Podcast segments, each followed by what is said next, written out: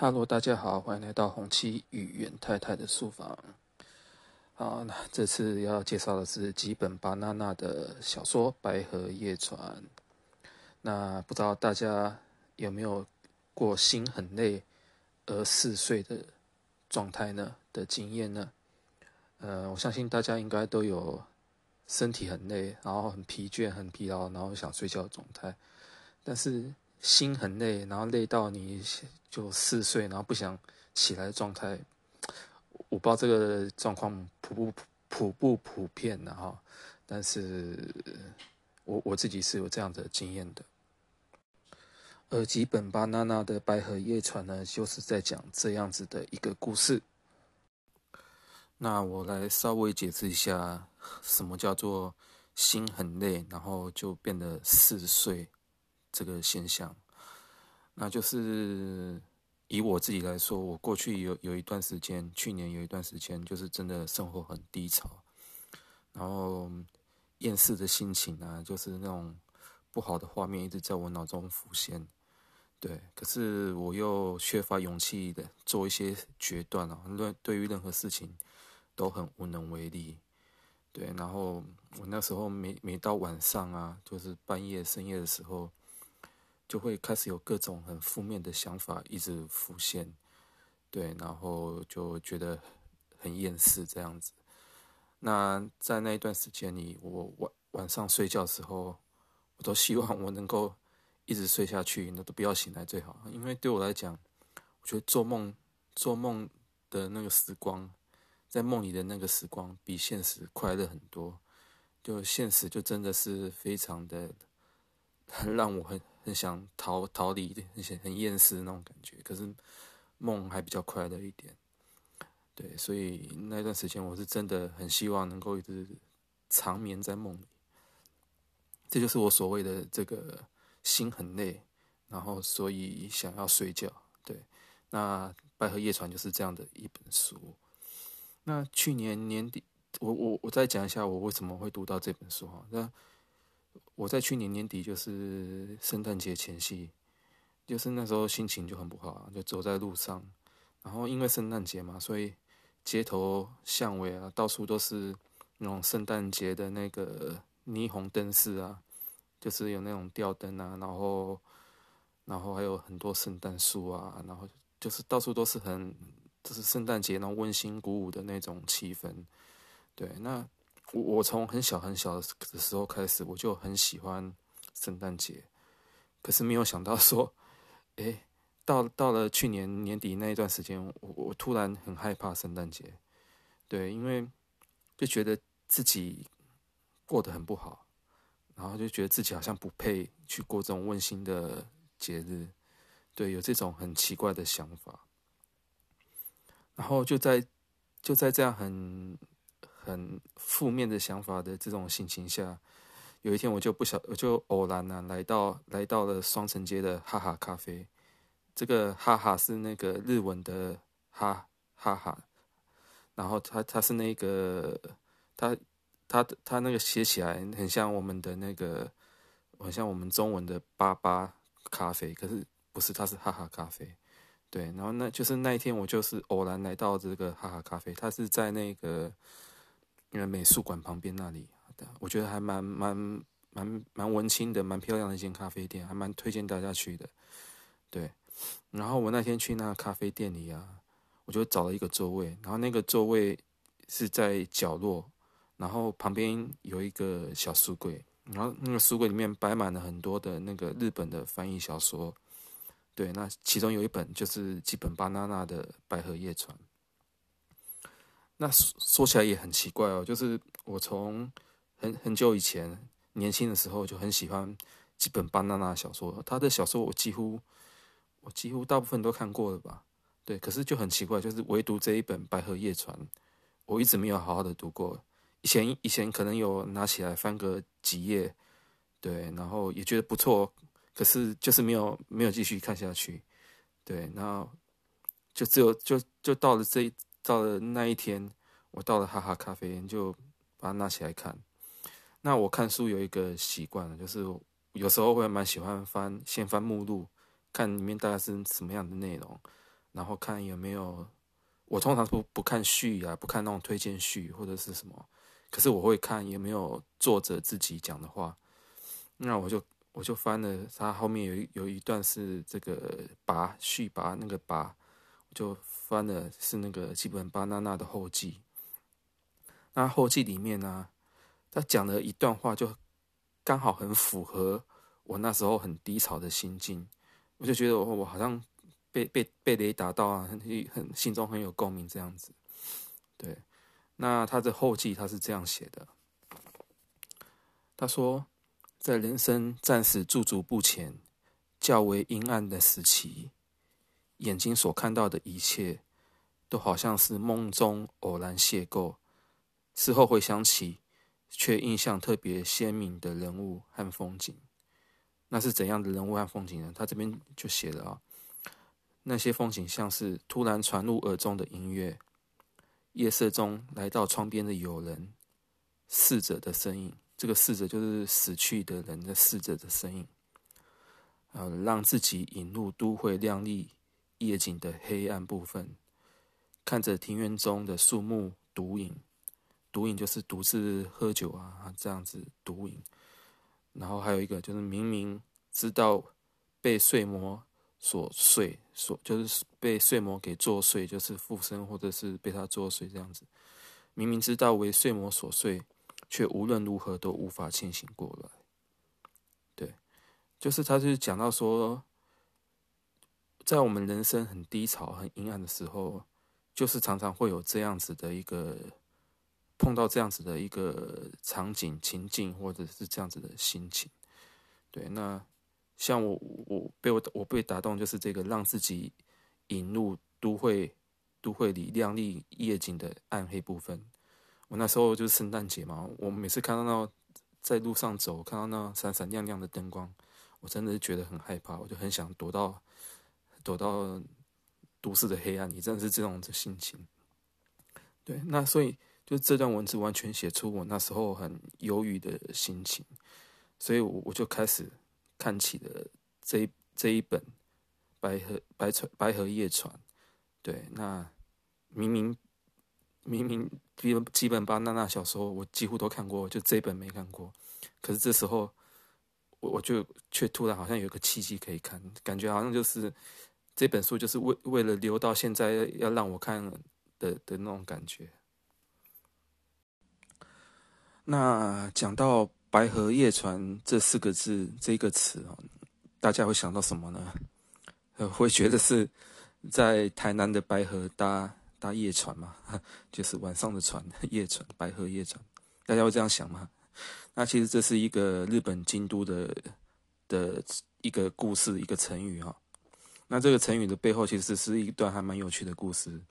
就是以前呢，在京都的是有一个人呢，他不断。就是跟人家吹嘘说，哎，我曾经到京都去玩过啊，而且我还搭搭乘夜船去游那白河。那，嗯，那大家听了就一直哈哈大笑，因为，因为在在京都白河，它其实不是一条河，它只是一个京都的一个地名而已。那所以，白河夜船这个词啊，后来就被被用来形容，就是人，就是形容人很爱吹嘘的那个状态。就就是用白河夜船来来形容，来嘲笑这样子。那后来这句成语又被延伸啊，就是在描绘，就是在形容那些那些呃，好像常常沉睡在梦中啊，然后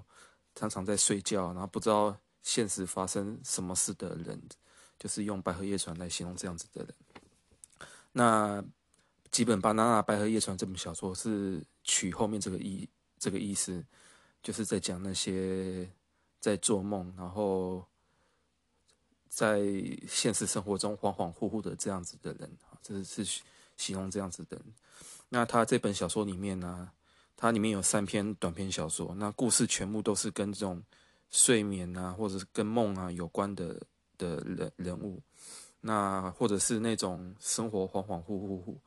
嗯，然后就是。啊，或者是像像是那个那个观落阴哈，或者是或者是看到好像看到那种看到那种已已经死去的人的那种灵魂状态的那种，不就是那种不是很现实，然后半梦半醒，或者是就是那种很恍惚的状态的那种人，他是在这三篇小说都是在讲这样子的故事和人，对。那那他这些故事啊，他的这些故事里面那些角色的经历，其实很多都是基本巴娜娜他年轻的时候曾经拥拥有过的经历。那在吉本芭娜娜跟他跟那个日本荣格派的心理学的一个老师叫做河合隼雄，他蛮有名的，他他是日本在日本被推崇的一个，等于算是一个老先生哈。对，那。他在跟那个河合隼雄在对谈的时候啊，那个吉本芭娜娜有提到说，他高中的时候是他人生很灰暗的一个时期。对，那时候他因为一直无法适应高中的体制，然后所以常常就是睡觉嗜睡，然后常常一睡不醒，然后醒来就想啊，原来我睡那么久啊。对，那为什么那时候他会这么的嗜睡呢？他说。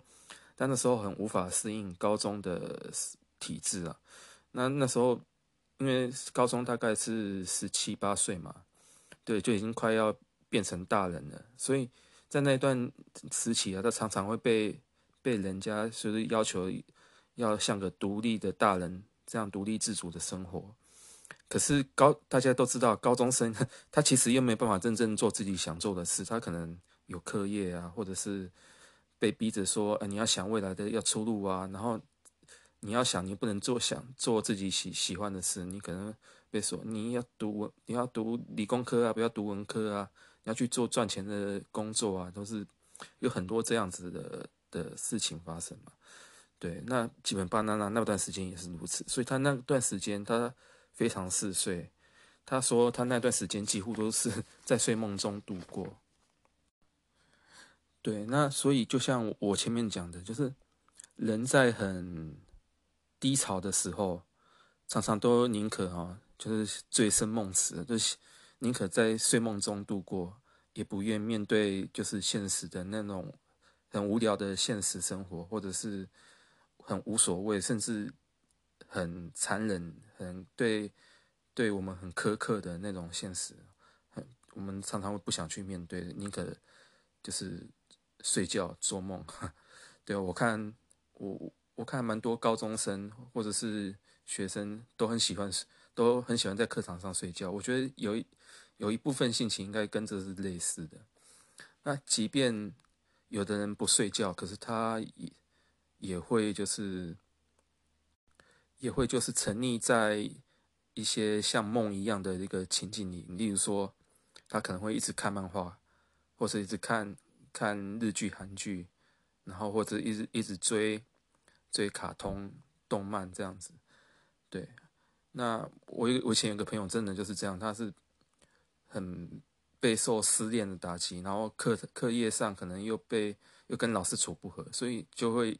很沉溺在这些非现实的，例如说动漫啊、电电电玩啊这这种这个世界里面，对。所以，我们像那个什么阿宅啊，或者是所谓简居族，其实我觉得他们都是类似的一个心情，就是他们会创造一个像梦一样的空间，然后把自己封闭起来，对，然后可能他的生命就会这样日渐萎缩，这样，对对，这其实是一个还蛮蛮有点悲惨，或者是有一点令人难过的一个情境状况。那《白河夜船》这个小说里面的第一篇小说，就是同名的，也叫《白河夜船》的这篇短篇小说，其实就是讲类似的一个故事。那在这个故事里面呢，他的这个主角啊，主人翁这个主角是一个女生，叫做世子。那世就是那个寺庙的寺，世子。那他的好，他的好朋友叫做师，叫做子之。对，那这个子之呢，他他跟那个世子是好朋友。那子之他就是有一天突然就开始从事了，有点像是有点像是色情工作，可是他又不是真的很色情，可是外面的人看起来可能就觉得有点色情。那是什么样的工作？他就是陪睡，啊，就是就是有就是这社会上可能有的人就是很需要有人，呃，来陪陪伴着睡觉，那可能就是纯睡觉，然后就是不做爱，对，然后不做色色的事，这样子就纯睡觉。那我是知道社会上真的有有这样子的人，就是他们可能就是心里有一些阴影，或者是有一些恐惧、害怕的的地方，可能在在要睡觉的时候，常常会有这些情绪被干扰。那所以他们有的时候会很需要有人陪伴着睡觉，对，是真的有这样子的人存在。那子之子之他就是做这样的工作，就是。呃，陪伴着这样有这样需求的人睡觉，那可能有的人可能会在半夜中就是惊醒，就是睡觉时候突然惊醒，可能做噩梦啊，或者想到什么不好、不开心的事情会惊醒。那只是这时候他不可以，他不可以自己睡自己的，他他还是要醒来，然后要去服务或者是去安抚这个这个惊醒的人。对所以，像子之做这样种陪睡的工作，他其实是还蛮蛮累、蛮辛苦的，因为他不知道，呃，客人什么时候会突然醒来，所以他他的睡眠，他自己的睡眠可能就很会比较浅眠，然后要时时的去去观察或者是感觉那他陪睡的人的这个心理状态。那子之啊，他就他就说。他从这些他陪着睡觉的这些人的睡眠的状态中，他就可以好像就可以知道说这个人的生活过得怎么样。对，例例如说你可能比较紧张，或者是很多情绪压抑的人，他可能睡觉就会皱着眉头，或者是把自己缩缩在一块，可能会有这样子的状态。对，就是不是很放松的睡觉，所以他就说。呃，你是怎样的人？你是寂寞的，或者是你是悲伤的，你或是你是恐惧的人，这些状态都可以从你的睡眠看得出端倪。对，那就像我前面讲的，就只是因为他是这种做这种陪陪睡的工作，所以他他自己的睡眠反而不会不是特别好。对，我我不晓得是不是因为这样子的关系，所以。到到这个小说到中段的时候，就是只是他就突然就就死亡了。当然，书中他这个小说中他没有写到说他是怎么死的，对。可是我猜这个可能是有一部分是这样的原因。那这个主角世子啊，他知道他的好朋友就这样死去了以后，他心里就非常的失落难过。对，因为是她的一个闺蜜，从小到大就是陪伴着长大的朋友，那突然就这样离开，她觉得心里好像很失落。那加上四子他自己有自身在工作上、情感上的问题，就是很多事情搅在一起，所以他就开始对他的生活感到非常的疲倦，然后就常常会陷入陷入到那种嗜睡的状态之中。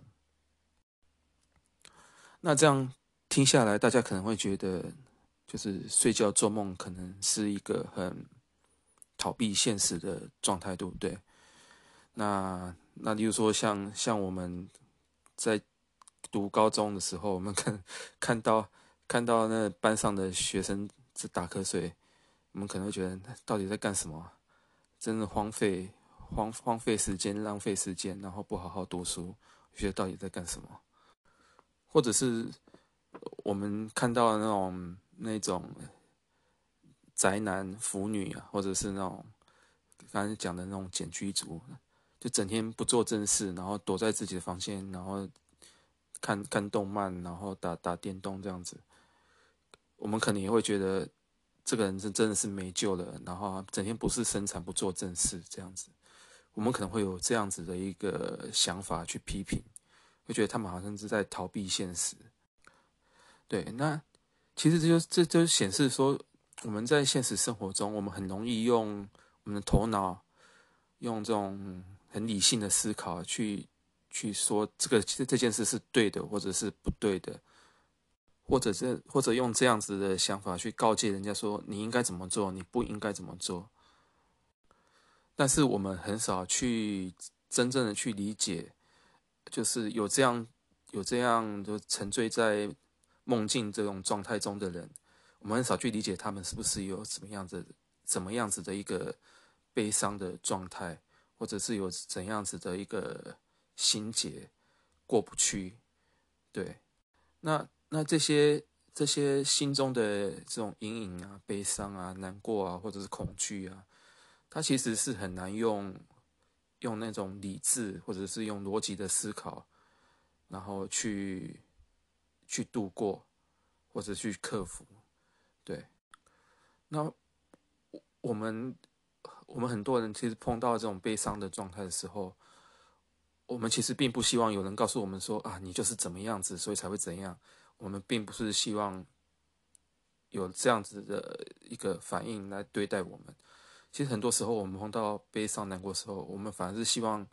至少有个人来陪伴，陪伴是蛮重要的。对，就是有时候我们甚至可能自己都知道自己哪里错了，或者自己知道我们应该要怎么去做，但是就是在那个当下，我们可能就是需要有个人陪伴或倾听，来帮我们度过那一段很很低沉的那一段时光。对，那所以其实，呃，其实做梦这件事，睡眠做梦这件事情，它就是一个让我们这种有有这种心里有悲伤、有阴影、有恐惧的人，就是有一有一个私密的空间，有一段私密的时间，可以自己陪伴自己，可以在梦中好好的去感受。感受那那一段那一份低沉，或者是，或者是感受到现实中没有办法，就是没有办法接受到的那种喜悦或者是希望，对。那所以吉本芭娜娜的他的小说，他会就是写了很多跟梦境或者是非现实的东西有关。那他并不是要。用这些梦，或者是用这些非现实的，这种很逻辑或者是理性无法去思考的东西，不是不是在描写这些东西来来怪力乱神，或者是来批评什么？对，在他的故事中啊，就是你会发现，嗯、呃，那些受伤的人，好像好像一开始可能看他们好像都是在。在睡觉，在做梦，然后在做一些不事生产、无所无所事事的那种行为。可是你会发现在，在在吉本芭娜娜的小说里面，这些人又常常被一些梦中出现的角色，或者是一些非现实的情节给拯救。他就是这些人，他明明生活是在困，很生活中有很大的困境，然后有很大的挫折，可是。他他的这个突破突破挫折、突破困境的方法，并不是说不，并不是用那种很逻辑性的思维去告诉主角说你应该怎么做，你不应该怎么做，不是这样子，而是让他在梦境或者是在那种人生浑浑浑噩噩、昏昏沉沉的状态中，好好的自己去体悟那些悲伤的事情，然后让那些悲伤的事。告诉你，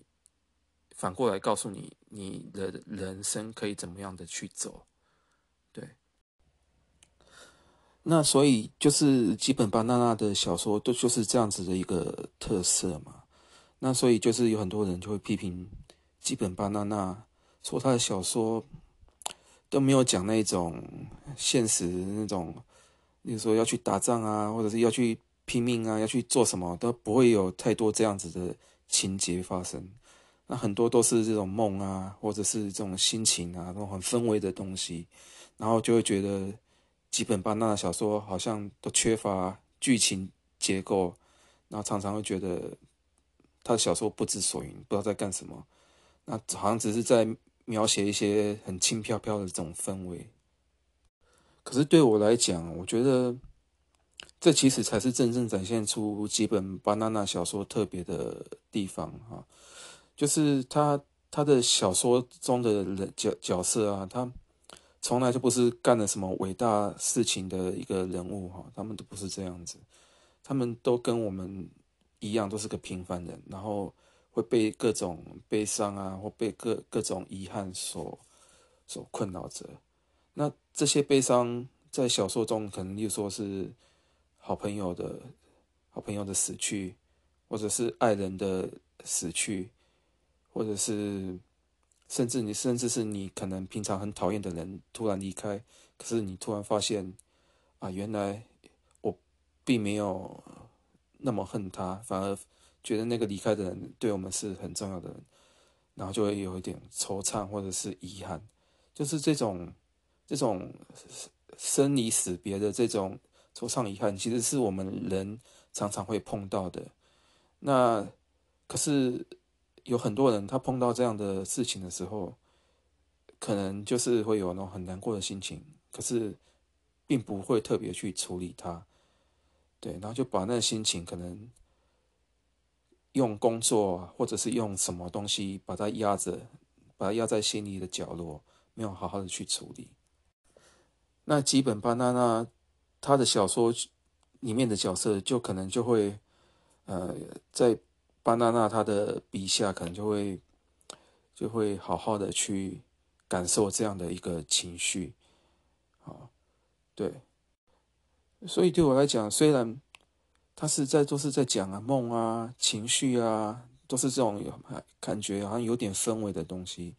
可是对我来说。表面上看起来轻飘飘，可是它其实是一个举重若轻的一种书写的方法。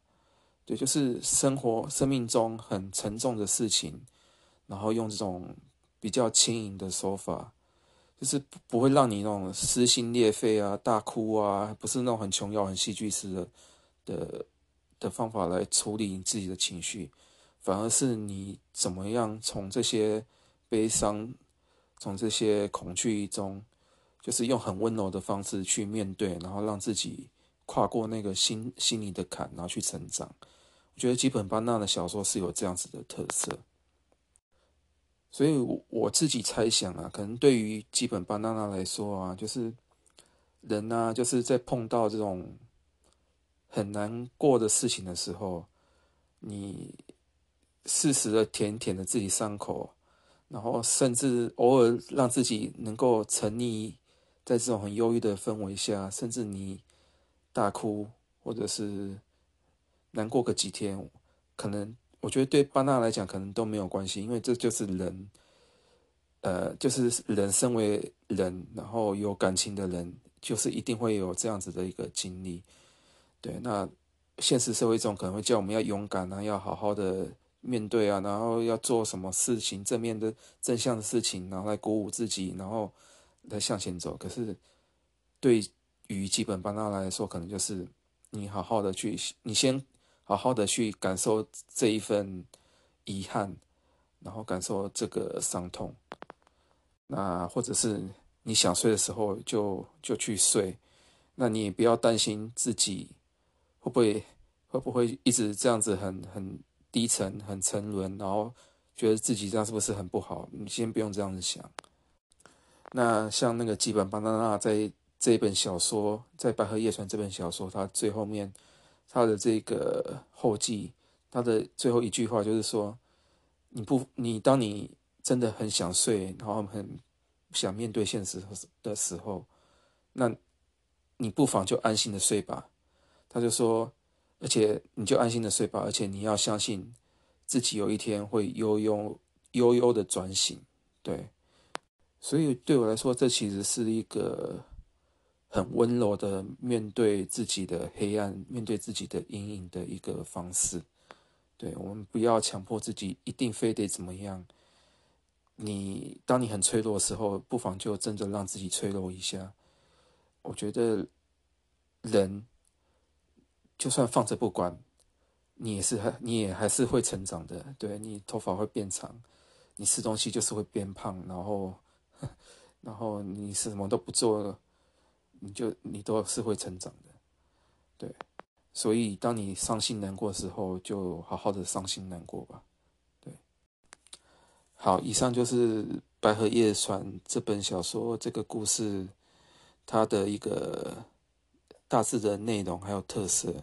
那其实吉本芭娜娜